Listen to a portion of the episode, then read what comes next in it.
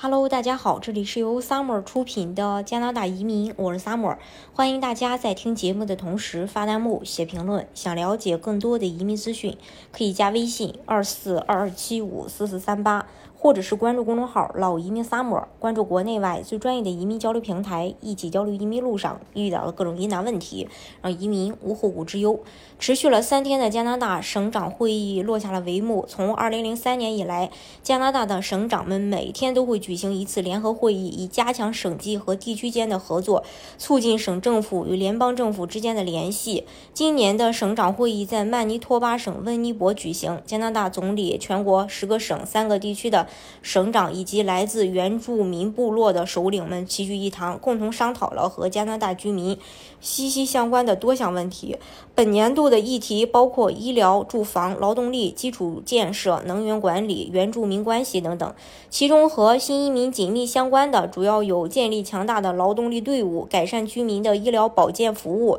增强可负担得起的住房等。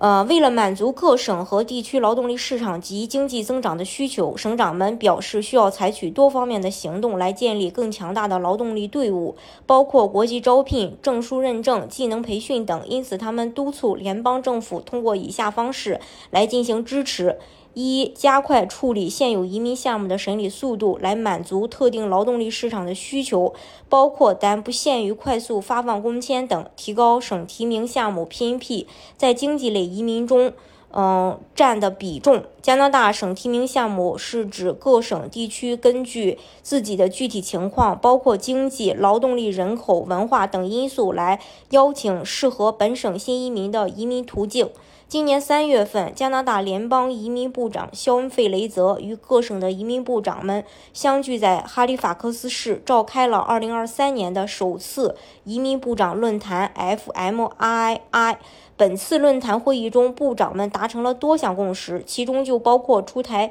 多年制省提名配额。2023年，加拿大省提名 PNP 配额增长百分之四十四的内容。今天，省长们再次提到这个问题，可见省提名将来。呃，越来越成为一种未来的移民趋势。三、加强各省和地区在临时外国工人计划中的责任和参与度，确保跨省地区合作项目符合当地劳动力市场的需求。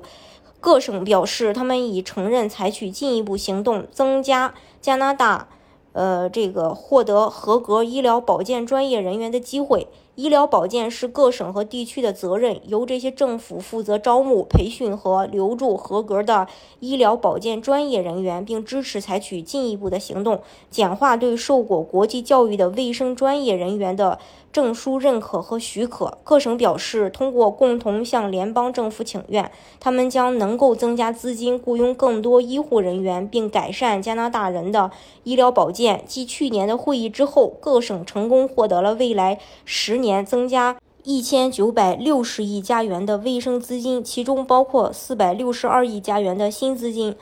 增建可负担得起的住房。根据目前的移民水平计划，自2025年起，加拿大每年接纳五十多万新的永久居民。每一个新移民登陆后都要面临住房问题，而目前加拿大的经济适用房已经供不应求。省长们就如何让加拿大人拥有负担得起住的这个住房提出了几项建议。